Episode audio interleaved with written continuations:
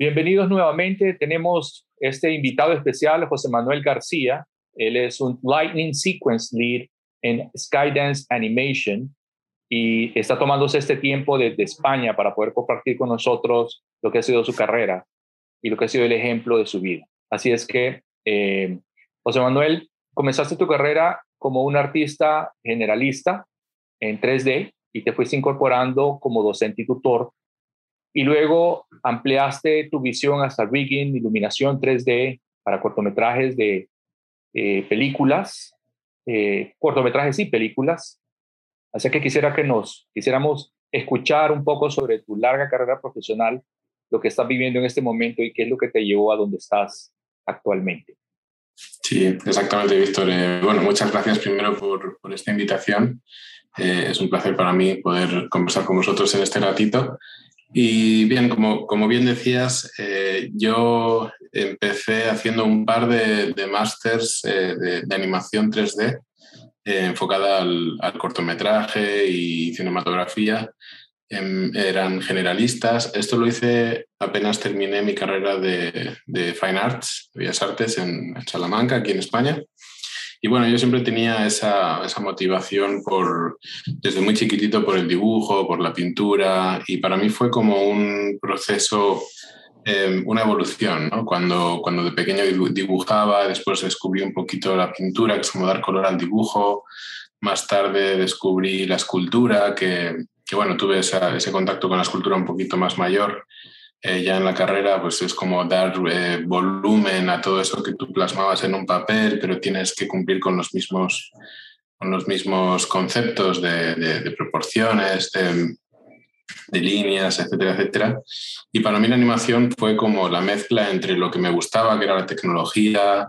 Eh, por un momento me imaginé, oye, hay gente trabajando en eso que a mí tanto me gusta. Eh, y para mí también fue como un paso adelante en ese, en ese proceso creativo de, además, todo lo que yo hago en volumen, eh, si bien es cierto que es a través de una pantalla, pero lo puedo mover, lo puedo dar vida, ¿no? Entonces, para mí era como un, una evolución en todo ese proceso y bueno, eh, junté esta parte artística con ese lado más eh, freak, por decirlo de alguna manera, ¿no? que, que juntaba un poco los videojuegos, la, las películas de animación, por aquel entonces eh, estaban las películas de, de, Blue Sky, de Ice Age, Shrek, las primeras películas de Pixar con, con Toy Story, eh, me acuerdo de Ratatouille, por aquella época fue como un boom a nivel visual y, y yo quería ir por ahí, ¿no? Entonces me empecé a estudiar eh, un poquito eh, buscando mucho por foros, por internet, eh, nunca dejé de buscar por mi cuenta y luego apoyado la universidad pues me, me, dio la oportunidad porque tenían un curso de animación 3D que estaban empezando a desarrollar una parte, un área tecnológica también en una universidad muy clásica, por, por otro lado. Y, y, empecé, empecé ahí un poquito con, con todo, con el modelado, eh, haciendo mis primeros diseños, después eh, pues, texturizar, iluminar un poquito, tocando un poquito todos los palos, ¿no?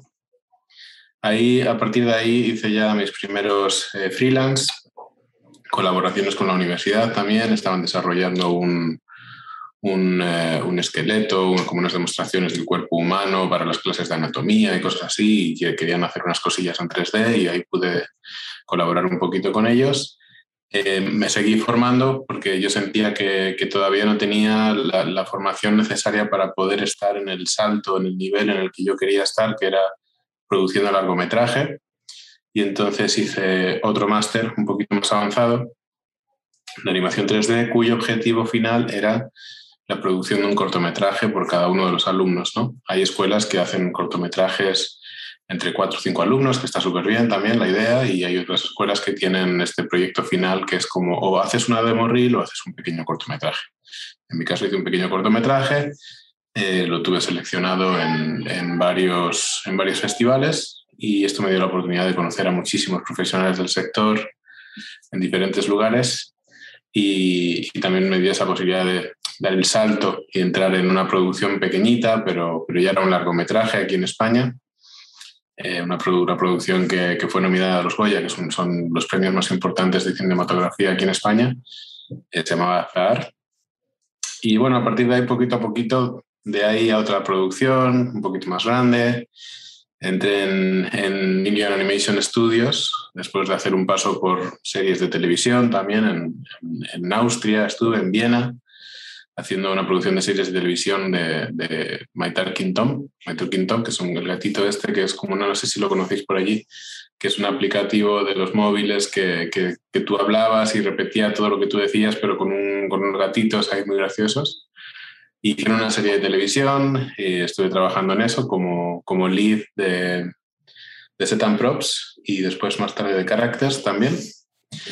Y siempre he tenido un poco como la parte de especializado en personajes, todo el tema de los, las expresiones faciales, ¿no? Es un poco los, los, primeros trabajos que tuve a nivel de, de, largometraje estuve enfocado en eso porque hice un proyecto que se llama Mary Project también, Mary Project, que es un, personaje que te puedes descargar de, de, internet para que todos los animadores puedan practicar en las escuelas y tal. Y a raíz de ese proyecto lo que me pedían en, los estudios siempre era trabajar en el personaje, trabajar en las emociones faciales y tal. Eh, estos fueron mis primeros pinitos, pero eh, yo siempre tuve la, la certeza desde que hice mi cortometraje, viendo todos los procesos creativos, tuve la certeza de que lo que a mí me gustaba era la parte de backend, la parte de surfacing, la parte de rendering y iluminación, composición. Entonces, estando en Ilion Animation Studios, lo que es hoy en día Skydance, porque previamente era, fue, fue Ilion Animation Studios, eh, le di la oportunidad, hablando con el supervisor de, de lighting, de, oye, a mí me gusta la parte de lighting, eh, los personajes ya están terminados y quería saber si hay oportunidades porque se veía que estaban buscando perfiles.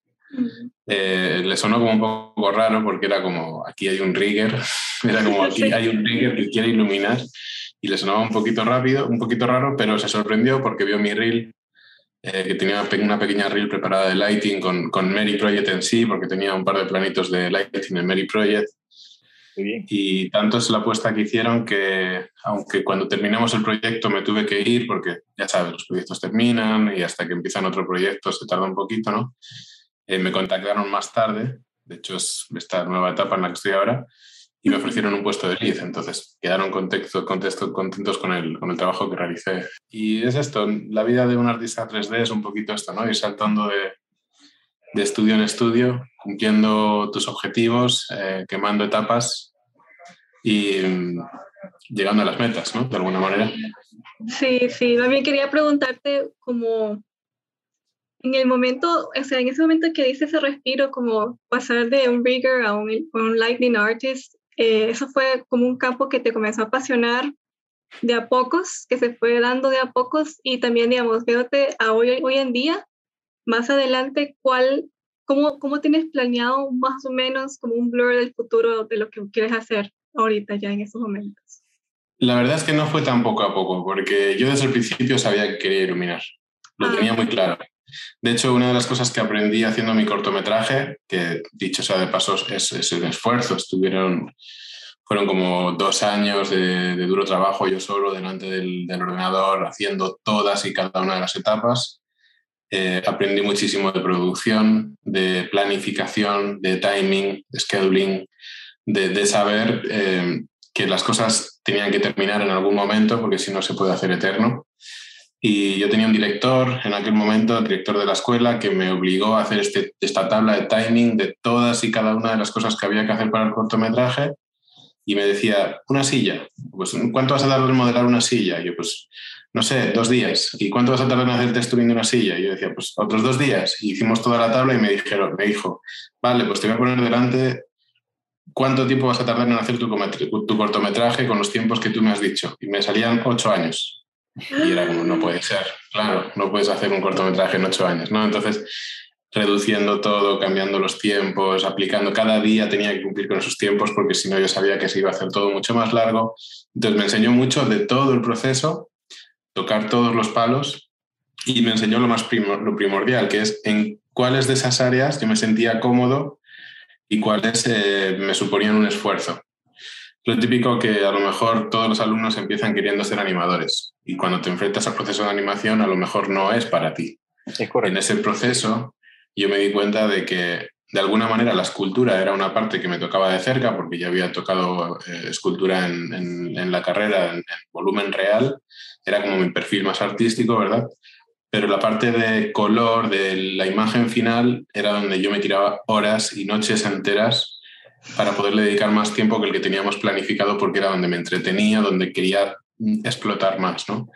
Y desde ese momento yo sabía que quería trabajar en esa parte. Lo que pasa es que por cuestiones de la vida, por lo de Mary Project, la gente me pedía lo de, personajes y el tema de faciales, entonces era como un, eh, un perfil que estaba haciendo algo que a la gente le gustaba, pero que no era lo que a mí realmente me apasionaba. ¿no? Entonces, de ahí que quise moverme hasta, hasta esta posición de lighter que tengo ahora.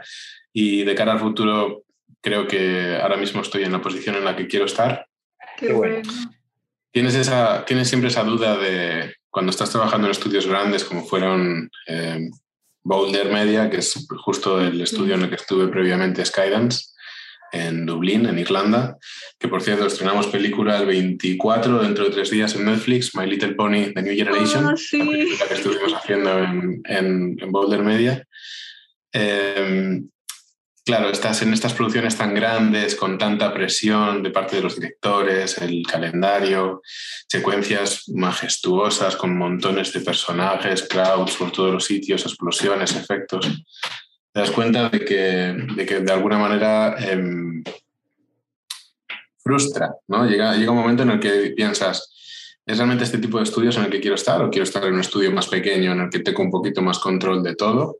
¿O es esta posición de líder que quiero? ¿O prefiero tener una posición de senior un poquito más bajo y a lo mejor trabajar en esos planos bonitos, pero con un poquito más de tiempo, de relajación, de no tantas reuniones, de no tantas peleas con arte y, ¿sabes? Peleas en el buen sentido de la palabra, ¿no? Es como dar un poquito ese paso atrás y aunque no estés haciendo el máximo nivel, eh, disfrutar un poquito más del trabajo del día a día. Pero bueno, creo que ahora mismo aún puedo con ello Así que aguantaré unos cuantos años más así. Qué bueno, felicidades. Estar haciendo lo que te gusta no es, no es fácil para la mayoría de los seres humanos. Es súper importante. Sí. Yo diría que esa es la principal motivación de, de, dedicarte a esto, ¿no? Que, que, estás persiguiendo un sueño de alguna manera y, y cumplir eso es, es, espectacular. Claro. Porque te motiva a levantarte cada día. Quisiera consultarte algo que seguro todos nuestros espectadores o la mayoría de ellos quisieran también preguntar. En tu opinión y en tu experiencia, la cadena de valor de la producción audiovisual, y quiero que por favor te imagines a alguien que apenas tiene un sueño y no se ha educado a sí mismo, no ha practicado lo suficiente, está construyendo su portafolio, hasta aquella persona que ya tomó certificado, ya conoce el software, ya tiene su portafolio, ya ha hecho incluso entrevistas o ya está tratando de planificar su propio proyecto. ¿Cómo funciona la cadena de valor en tu mundo? ¿Cómo lo ves? Eh, ¿Quién está primero? ¿Dónde están las empresas? ¿Dónde están los distribuidores? ¿Cómo funciona eso? De cara a, mira, ahora mismo en concreto estamos en ese proceso de selección de candidatos de cara a la nueva producción y estoy compartiendo con nosotros leads y, el supervisor la posibilidad de, entrevistar a muchos candidatos y, y, ver qué es lo que tanto los otros leads o mi supervisor como yo observamos más y que le damos más valor en esas, en esas demo reels. Y es, em, es siempre, siempre está el perfil que estás buscando, ¿no? Estás buscando una persona más artística, una persona un poco más técnica, que controle los softwares y luego dónde pones énfasis en qué quieres más de todo lo que, de lo que, de lo que estamos buscando. No sé si por ahí va tu pregunta. Eh, nosotros estamos buscando gente que, tenga mucha motivación artística, que sepa resolver en, el perfil de Lighter en concreto, que sepa resolver eh, los trabajos que se le asignan, los planos, ya sean eh, partes de una pequeña secuencia o, o, shots que son childs de otros shots más grandes, pero que tenga ese ojo artístico, esa calidad artística. El software ya viene después. Es algo, que, es algo que, que va a cambiar de producción en producción por ponerte un ejemplo, en tanto My Talking Tom como Mary Project como Wonder Park, que fue la primera película que, trabajé en Lyon, eran trabajos en Maya, Maya con, con Nuke, combinación con Nuke. En Boulder Media trabajé con Katana, eh, combinado con Nuke también.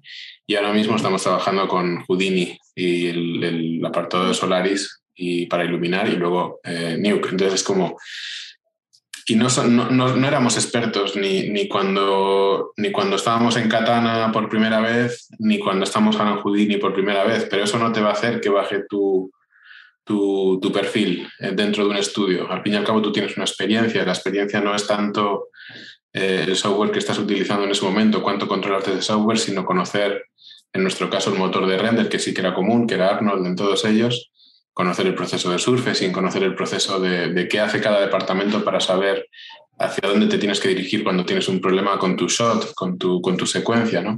Eso es lo que al final te va haciendo crecer como perfil. Entonces, em, es, es, importante, yo creo que es importante de cara, sobre todo a la gente que está empezando, que ya ha conseguido sus primeras entrevistas, eh, que sepan interpretar lo que reciben de, todas esas entrevistas. ¿no? Si de repente haces muchas entrevistas pero no te llaman, a lo mejor mm, la forma en la que estás entrevistando la entrevista, no, enfocando en la entrevista no es la mejor y, tienes que practicar por ahí. O si ni siquiera te están llamando, a lo mejor es que tu reel no está todavía a la altura y tienes que practicar más por ahí. Eh, yo creo que es, importante que, la persona sepa interpretar eh, la situación en la que está y de hacia dónde tiene que dirigir o dónde tiene que mejorar sus skills para, que, para dar ese siguiente nivel. El siguiente nivel de una persona que no le llaman es que le llaman y el siguiente nivel de una persona que le llamen, que le llaman es que le contraten, ¿no? Creo que ahí, ahí es donde tendría que poner el esfuerzo. ¿Y te gustó haber participado, bueno, como dijiste, participado en películas tan como ese tipo, de esa magnitud en Netflix o en otras? Sí, la verdad es que eh, lo que propone Netflix es, genial porque es un estreno mundial. A día de hoy, en, un mismo día, está en todas las televisiones, dispositivos móviles de, millones y millones de personas en todo el mundo. De hecho, el, el tráiler eh, se retrasó como cosa de un mes y medio y nosotros estábamos como, ¿qué está pasando? ¿Por qué no sale el tráiler ya? Y no estábamos en la empresa, la mayoría de lighters que estábamos allí ya no estábamos ni siquiera en el estudio y estábamos esperando que saliera el tráiler. ¿Por qué no sale? ¿Por qué no sale? Y es que nos confirmaron que tenía que traducirse a cincuenta y pico idiomas diferentes wow. antes de ser estrenado en, en, ningún sitio. Claro, querían hacer un lanzamiento a la misma hora, en el mismo día, a nivel mundial. Y eso te da a entender que antes el, cine no era tan así. El cine era como se estrena en tal sitio, en unas cuantas salas, con, en, en este idioma, después se estrena a lo mejor en otra parte del mundo, en otras cuantas salas, en otros países. Con Netflix creo que eso ha sido más, la globalización, ¿no? De alguna forma del, mundo del cine. Mira, José Manuel, creo que tú, tú estás al tanto de las eh, diferentes condiciones entre los distintos, en las distintas latitudes eh, y la franja, la franja ecuatorial eh, y concentrándonos en Latinoamérica, pues tiene muchos retos. Es una región que ha ido, a la, ha ido despacio en su crecimiento, donde existe una población rezagada en términos de desarrollo, pero eh, los artistas se encuentran en todos los segmentos, es decir, existen artistas en todas las, todas las comunidades, eh, en todas las vías, en todos los departamentos, en todos los países. Lastimosamente, las oportunidades no se presentan para todos ellos o no se presentan para todos los que vivimos en Latinoamérica. Eh, la mayoría eh, se concentra primero en cubrir sus necesidades básicas y eso hace que su creatividad se quede en segundo plano. Una pregunta que la mayoría hace de manera bien franca es una persona que logra desarrollar un buen portafolio, crear habilidades, estar listo para una entrevista, como tú mismo lo mencionaste, leer bien lo que el mercado propone y no tener el miedo de abrir todas las puertas posibles para poder mostrar lo que ha hecho. ¿Qué posibilidades, cuáles son los, los, las líneas de ingresos a que puede aspirar un junior o un senior en, en este mundo audiovisual en Europa? Las posibilidades son todas, y más ahora, porque si hay algo, si hay alguna lectura positiva que podemos hacer de la pandemia, es feo decir que ha habido una lectura positiva de la pandemia, pero es cierto y es que el teletrabajo está ahí ahora mismo. Entonces ya no solo, ya no solo que, que, no, no, no, juzgamos un artista por dónde haya crecido o cómo se haya formado, sino por los logros que ha conseguido a nivel eh, técnico-artístico, ya no tanto que haya estado en una película o en otra, porque hay, hay, hay juniors que son juniors puramente porque no tienen esa experiencia, pero que tienen un trabajo brutal y a esa gente la contratamos, pero a la de ya, ¿no? Entonces es cuestión de qué calidades has conseguido, eh, a, qué calidades has conseguido llegar o qué, qué, experiencia has conseguido eh, a través de publicidad o cortometrajes o, colaboraciones en plataformas como Artela, por ejemplo, que están ahí, que, que se, juntan, que se juntan artistas de forma em, colaborativa y gratuita para hacer pequeñas piecitas que puedan eh, ayudar a sus demo reels. Y después está esa parte de, del teletrabajo. A día de hoy puedes estar en cualquier parte del mundo, nos está pasando a todos. Es, es muy fácil conseguir un trabajo eh, sin estar presente en un país, eh, a día de hoy. Y justo hoy recibí la noticia de, de un estudio, no estoy seguro del nombre, creo que es School no sé qué, el logotipo es como una calavera de un, mono, no recuerdo ahora muy bien cuál es, el, cuál es el nombre del estudio, pero es un estudio de unos 50 o 80 eh, artistas y salió la noticia en, LinkedIn de que, de que han aceptado el teletrabajo de forma em, indefinida. Es decir, que todos sus artistas de aquí en adelante van a poder trabajar siempre, de por vida, en, teletrabajando. Y eso, eso va a permitir que cambie un poquito el sector, porque si bien es cierto que ahora estamos teletrabajando, pero tanto cuando trabajaba en Dublín como ahora en Madrid, se nos obliga a los artistas a estar físicamente en el país, aunque estemos en diferentes sitios del país.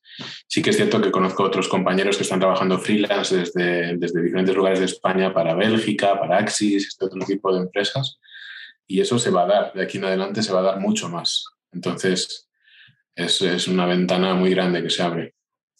Y si pudiéramos tener solo como un comparativo, eh, y tal vez esta pregunta es difícil, me imagino que la respuesta más, sobre un, un, un monto de ingresos en euros por proyecto estándar o típico o en la franja más baja que tú pudieras compartir con nosotros de un artista latinoamericano que lograra aterrizar una oportunidad con una empresa en Europa, ¿cuánto sería ese ingreso?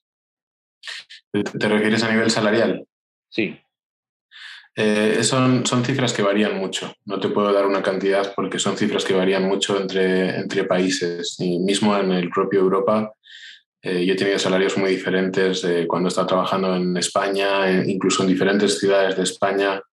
El, el, nivel de vida es diferente, el alquiler es diferente, eh, la alimentación es diferente, todo cambia, el, transporte es muy diferente. Entonces he tenido, he tenido salarios muy diferentes y, no por ello quiere decir que unos sean peores que otros, sino que simplemente las ciudades son diferentes. Eh, sí que te puedo decir, por ejemplo, que en, Dublín he tenido un salario más alto que en España, pero sin embargo en España, por el nivel de vida que hay aquí, el alquiler es más bajo, salir de restaurantes o el supermercado es todo mucho más barato. Entonces, al final te compensa, ¿no? Yo creo que eso es lo que tienes que, eso es lo que, tienes que valorar de cara a, aceptar una oferta u otra. Yo siempre pienso que, que, por ejemplo, tienes que valorar que el alquiler de aquel lugar en el que vives es eh, como mucho el 25-30% de tu salario. Por ahí más o menos yo calculo que, que lo que te están ofreciendo está bien. Eh, sí que es cierto que el, paradigma este que, te mencionaba antes de, de, teletrabajar desde diferentes lugares, eh, creo que de alguna manera se va a regular, porque sí que es cierto que, claro, no puedes pensar que, hoy voy a trabajar para Canadá, pero sin embargo yo voy a vivir en, en, España, en el pueblecito más remoto y donde estoy en casa de mis padres y no tengo ningún gasto no te van a pagar como que estás en Canadá. Entonces, o, al menos yo creo que no va a suceder así, sino que se va a regular el, teletrabajo de tal manera de que si tú estás viviendo en tal lugar, el salario va a estar más acorde al lugar en el que vives que, que al lugar en el que trabajas. No sé si va a ser así o no, ah, pero creo que de alguna manera tiene cierto sentido. Claro, tiene todo el sentido del mundo. Mm. Bien, eh, José Manuel, sabemos que estás ya en medianoche, así es que te agradecemos muchísimo tu tiempo eh, y para todos los que están viendo, gracias por poner atención a este podcast. Tenemos este nuevo contacto y amigo, José Manuel García Álvarez, eh, amigo de Nova, y nosotros nos despedimos agradeciéndote, José Manuel.